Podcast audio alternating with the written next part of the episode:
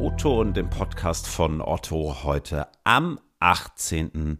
Mai. Ich bin Ingo Bertram und wir sprechen im O-Ton heute über Innovationsmanagement. Recht passend zur OMR, die dieser Tage hier in Hamburg stattfindet. Wer es nicht kennt, die Online-Marketing Rockstars, die haben sich hier in Hamburg mittlerweile zu einem großen Festival ja ausgewachsen über die letzten Jahre. Da geht es auch viel um Innovation dauert dann entsprechend viele Marketing. Aber Innovationsmanagement, das ist natürlich in Unternehmen auch wie Otto und in der Otto Group längst mehr. Was die Kolleginnen da alles machen, was eigentlich heute noch innovativ ist und was vielleicht auch nicht, darüber spreche ich heute mit Annika Hamester und Jörg Heinemann. Willkommen im O-Ton, ihr beiden. Moin. Hallo zusammen, ich freue mich sehr, heute hier zu sein. Moin und ich freue mich mal wieder da sein zu dürfen. Genau, äh, Jörg, du äh, bist ja äh, quasi ein alter O-Ton-Hase, muss man schon fast sagen. Wir haben ja das letzte Mal im Herbst zu Live-Shopping gesprochen, heute zu Innovationsmanagement. Ist dir Live-Shopping nicht mehr innovativ genug? Na, es ist eher anders. Live-Shopping ist ein Teil von Innovation, weil Live-Shopping ist für uns ein Innovationsprojekt. Insofern ist Live-Shopping ein Teil von Innovation und es passt wunderbar zusammen. Und es ist ein schönes Beispiel, was wir denn so wirklich ganz praktisch machen. Ein Trend aus Asien gefunden, ja, und den jetzt äh, sozusagen verprobt und Kundinnen wirksam mhm. live bekommen. Mhm. Ich finde ja, ich weiß nicht, wie es euch geht, so das Wort innovativ. Ich höre das an so vielen Stellen heutzutage und mir kommt das manchmal so vor, als ist das längst zu so einer Worthülse verkommen, weil jeder irgendwie von sich und seinen Produkten sagt, wir sind mega innovativ und oft sind es gar nicht. Was bedeutet innovativ für euch? Ja, ich stimme dir auf jeden Fall zu. Innovativ oder auch Innovationsmanagement ist halt ein super abstrakter Begriff. Und für mich bedeutet das hauptsächlich, ja, was Neues zu schaffen, was einen Mehrwert hat und Verbesserungen bringt und am besten auch noch mit einem gewissen Wow-Effekt mitkommt. Ja, ich bin, ich bin da auch ganz bei dir. Es ist manchmal, ich musste eben an Greenwashing oder so denken. Ne? Da wird dann irgendwie gesagt, das ist nachhaltig oder es ist innovativ, ist es aber nicht innovativ drin. Für mich gibt zwei Aspekte. Das eine ist der, der, der den vornehmlich Annika gesagt hat, aber es kann auch innovativ sein, wenn man ein bestehendes altes Programm äh, Problem einfach, sag ich mal, auf eine schlaue, pfiffige, innovative Art irgendwie löst. So, ähm, da gibt's viele Aspekte. Nicht alles, was als innovativ verkauft wird, ist es auch. Und dann ist es ja auch so ein bisschen, sieht man das nur für sein eigenes Unternehmen als innovativ, weil es das da noch nicht gab, oder gibt es das auf der ganzen Welt noch nicht? Also man muss da ein bisschen abstufen, mhm. aber ich glaube, was, was stimmt, was drin ist, ist dieses, dieses Neue. Mhm. Mögt ihr vielleicht mal den äh, Zuhörer in einen kurzen Einblick geben? Was macht so ein Innovationsmanagement? Wie arbeitet ihr? Also ich sage das jetzt mal für Otto, wir sind ja hier Otto Group und Otto vorhanden. Wir sind so ein bisschen die Augen und Ohren von Otto und äh, für die Welt da draußen. Aber letztendlich geht es darum, Trends zu erkennen, Innovationspotenziale zu identifizieren und dann letztendlich auch innovative Lösungen ähm, umzusetzen, die dem mhm. Kunden Mehrwert bringen. Und damit nicht nur wir innovativ sind, sondern möglichst auch der ganze, der, das ganze Unternehmen so das Mindset verändert und innovativ wird, ist auch Innovationskultur bei uns ein Teil durch Veranstaltungen, mhm. Vorträge, also so ein bisschen auch die Welt da draußen ähm, nach Hause reinzubringen, mhm. äh, so dass alle ein bisschen Bock auf das Neue haben und, und neue Denkmuster entwickeln. Mhm, aber, aber wie sieht das jetzt so konkret aus? Also trefft ihr die ganze Zeit irgendwelche, keine Ahnung, ja, hippen Start-ups und Tüftler oder googelt ihr einfach den ganzen Tag? Also nein, wir treffen uns nicht die ganze Zeit mit irgendwelchen äh, ja, Startups und Tüftlern. Also bei uns spielt Kommunikation eine ganz, ganz große Rolle, weil wir ja im Group mhm. Innovation Management eine eher koordinierende Rolle haben, wenn es um Innovationspotenzial in der Gruppe geht. Und bei uns ist ein ganz großer Part, uns einfach mit den verschiedenen Fachbereichen und Stakeholdern auszutauschen. Also wir sprechen ganz, ganz viel mit Leuten, um zu verstehen, was in der Gruppe passiert, was die Leute bewegt, wo mhm. es Potenziale gibt und wo wir unterstützen können. Und dazu gehört natürlich dann auch immer sehr viel Research zu bestimmten Themen. Da haben wir Tools, mit denen wir arbeiten und auch Datenbanken, in denen wir ähm, ja Dinge nachschauen und ähm, heraussuchen. Und das ist eigentlich so der Hauptteil unserer Arbeit. Mhm. Aber Ingo, du hast äh, schon recht, also wir, wir treffen uns nicht ständig mit denen, aber ich sag mal so, googeln alleine reicht nicht. Annika hat diese Online-Tools angesprochen, aber ganz ehrlich, wenn es darum geht, eben auch sich strukturiert mit Trends und Entwicklungen am, am Markt auseinanderzusetzen, brauchst du trotzdem dein Netzwerk, du musst dich mit mhm. Leuten treffen, du musst auf Konferenzen und Messen gehen, du musst doch mal Sachen selber ausprobieren, anfassen, mhm. dann merkt man manchmal auch, was vielleicht überhyped wird, wenn du es selber in der Hand hast und sagst, ey, ganz ehrlich, das funktioniert nicht, das ist halt anders als in der Pressemeldung. Und letztendlich, was, was machen wir dann damit? Ja, wir gleichen das, was wir sehen, ab mit, mit Unternehmenszielen, mit Bedarfen, mit Problemen, die wir bei Otto haben. Also, mhm. was Annika sagt, man muss sich viel austauschen, auch Probleme verstehen, äh, die das Unternehmen hat.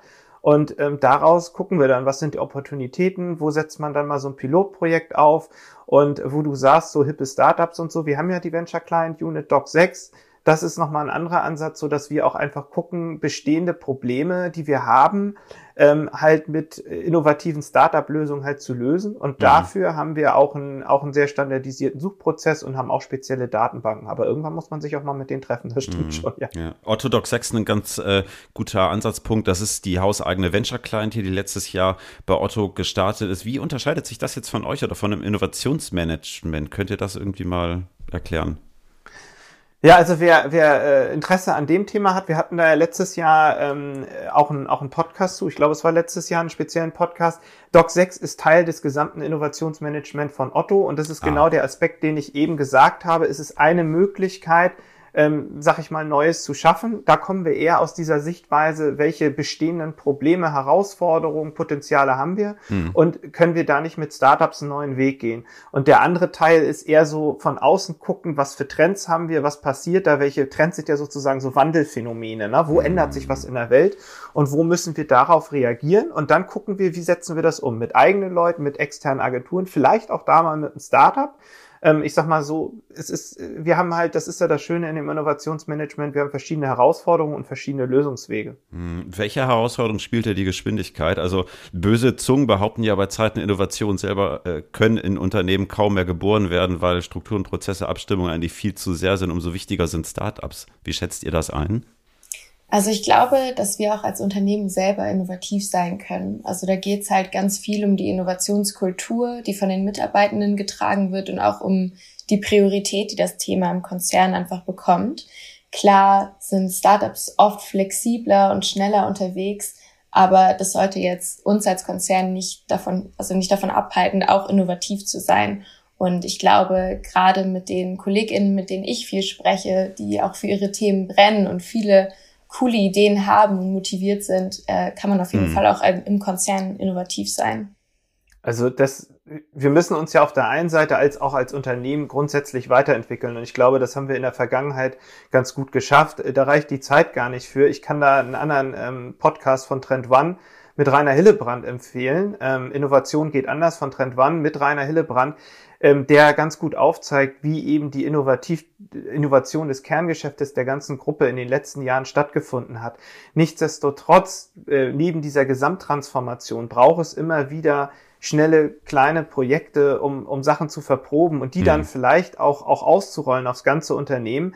Und ähm, deswegen bin ich auch froh, dass wir jetzt den Innovationsbereich neu aufstellen äh, und, und da verschiedene Möglichkeiten haben, auch mal so kleine Pilotprojekte zu starten und zu machen, mhm. weil ähm, äh, man kann auch nicht immer gleich sozusagen Entwicklung, ähm, Standardentwicklung anhalten und dann mhm. mit Innovationsprojekten da reingehen. Mhm. Je nach Projekt muss man halt mal so ein kleines U-Boot machen oder ähm, auf, der, auf der Nebenspur was machen und dann, wenn es gut ist, dann wächst das irgendwann halt alles zusammen. Könnt ihr mal ein, zwei aktuelle Beispiele nennen für gelungene Innovationen bei Otto? Live-Shopping ist definitiv ein Thema, äh, was wir ja schon mal hatten. Ähm, das ist etwas, ähm, was wir gerade machen, aber wo wir, ähm, also was auch Kundinnen ja sehen, weil wir da äh, Live-Shows haben. Das ist ja sozusagen mhm. Teleshopping 2.0, verweise ich auf den anderen Podcast, da haben wir das ja intensiv behandelt.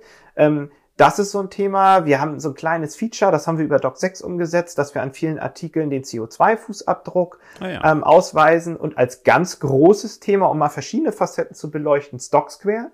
Das ist ja wirklich ein neues Geschäftsmodell. Das ist ein Joint Venture aus der ECE, e, also einem der wichtigsten, sag ich mal, Retail-Immobilienbetreiber, ähm, äh, Besitzer in, in Deutschland. Gehört ja auch zur Otto-Familie, nicht zur Otto Group, aber zur Otto-Familie und Otto, wo wir halt ähm, sozusagen einen Omnichannel-Ansatz Ansatz fahren und es schaffen, ähm, Sortimente von Stationärhändlern auf otto.de und auf andere Marktplätze zu bringen. So, und das sind so drei Beispiele mit ganz unterschiedlichen Kontexten, wo man auch merkt, dass wir ganz unterschiedliche äh, Möglichkeiten haben, sowas umzusetzen. Das eine ist ein Joint Venture, äh, wirklich auch mit, wo wir, wo wir extra Leute einstellen oder abstellen. Das andere ist was Kleines, wo wir mit einem Startup zusammenarbeiten und Live-Shopping verlängern wir uns aber über Agenturen, aber mhm. lebt vor allen Dingen durch ein innerhalb von Otto ähm, äh, rekrutiertes oder sich gefundenes Team. Und da ist übrigens ganz spannend, bei Live-Shopping ähm, haben wir auch einen sehr intensiven Austausch mit anderen Otto-Group-Unternehmen, wo wir gegenseitig voneinander lernen, uns austauschen und das ist dann wiederum Gold wert. Jetzt sind ja Innovationen im Konzern oder auch ne, bei, bei Otto selber immer so das eine, aber vieles ist dann ja auch so auf dem, auf dem Markt an Trends äh, unterwegs. Äh, was nehmt ihr da gerade wahr? Also was sind so Entwicklungen vielleicht auch mal abseits von Otto, äh, die ihr so als spannend und innovativ wahrnehmt? Also ich persönlich äh, setze mich gerade sehr viel mit dem Thema Virtual Fashion auseinander. Das finde ich super interessant da spielt ja auch gerade ähm, diese ganze Trendentwicklung Richtung Virtual Reality, Augmented Reality und auch dem Metaverse ähm, zusammen. Und man sieht einfach, dass da super viel passiert, da viele Brands reingehen, dass es äh, schon viele Modenschauen auch im, im virtuellen Raum gibt. Und ich glaube, dass das auch in Zukunft äh, noch sehr viel, ja, da sehr viele spannende Sachen passieren werden. Und da gibt's ja auch gerade ein neues Projekt von About You, auf das ich sehr gespannt bin. Was Virtual Dressing betrifft? Genau, also das Projekt heißt ja Hypeware. Ähm, das geht in die Richtung Virtual Fashion und man weiß noch nicht genau, was passieren wird, aber es soll anscheinend Virtual Fashion als, ähm, ja, Virtual Fashion soll als NFTs verkauft werden. Ähm, mal gucken, was wir da sehen werden. Okay. Das hängt ja alles mit dem Metaverse zusammen. Das gucken wir uns im Moment auch intensiv an, was passiert mhm. da. Ich glaube, was spannend ist, sind, sind diese Technologien, was Annika auch sagt, dahinter Virtual Reality, Augmented Reality, äh, gibt es, glaube ich, ganz neue Beratungsansätze.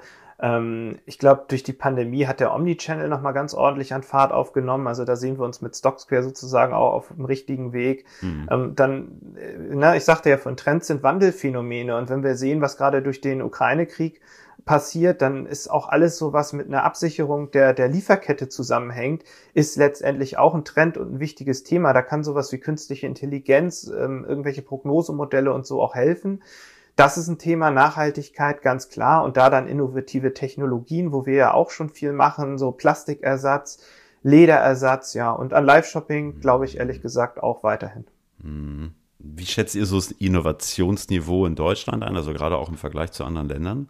Mies. Ja, also es ist ein schwieriges Thema in Deutschland irgendwie. Ich habe das Gefühl, vielleicht ist das auch so ein bisschen kulturell geprägt. Ähm, ich habe das Gefühl, dass Deutsche sehr müde sind in der Anpassung und sehr schwer auch teilweise aus ihrer Komfortzone irgendwie zu holen.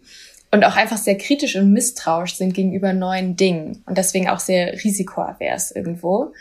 Und ich persönlich hoffe, dass sich das jetzt zukünftig ändern wird, dass sich die, also ich glaube, dass es genug Leute gibt, die in Deutschland gute Ideen haben, dass die irgendwie besser ankommen und Leute positiver darauf reagieren, wenn mal was Neues kommt und dass auch, ja, Innovation auch mit was sehr Positivem irgendwie behaftet ist.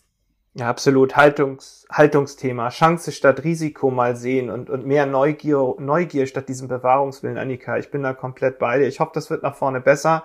Ähm, da muss auch im Bildungsbereich was passieren. Das, da macht die Otto Group ja auch mit Tech Education at School was, auch so digitale Weiterbildung. Mhm. Sagen wir es mal positiv, wir haben in Deutschland noch sehr viel Potenzial. Okay. Letzte Frage, Jörg, du hast schon so ein bisschen Ausblick gegeben. Also Live-Shopping ist ein Riesenthema gerade bei euch. Ähm, Connected Commerce auch weiterhin. Gibt's irgendwie so eine super Innovation, auf die wir uns freuen dürfen, die du schon verraten darfst? Man darf nicht so viel verraten. Vielleicht darf Annika was verraten. Ich darf leider auch nicht so viel verraten. Ähm, wir sind ja ein ganz junges Team. Uns gibt's ja erst seit einem Jahr quasi. Aber wir arbeiten gerade schon an ganz vielen spannenden Initiativen. Und ich hoffe, dass ich in Zukunft, ja, diese Initiativen mal als gelungene Innovation vorstellen kann. Da schließe ich mich an. Wir sind ja auch ein ganz neues Team. Da ist ganz viel gerade im Werden. Aber Innovation hat ja auch ein bisschen was so mit Vorsprung zu tun. Und deswegen redet man meistens dann über Innovationsprojekte erst, wenn da schon ein bisschen passiert äh, oder man auch wirklich was zu sagen kann. Manchmal hilft es auch vorher was zu sagen, weil dann findet man vielleicht andere Verbündete, auch in anderen Unternehmen. Ich sage so Hashtag Co-Opetition.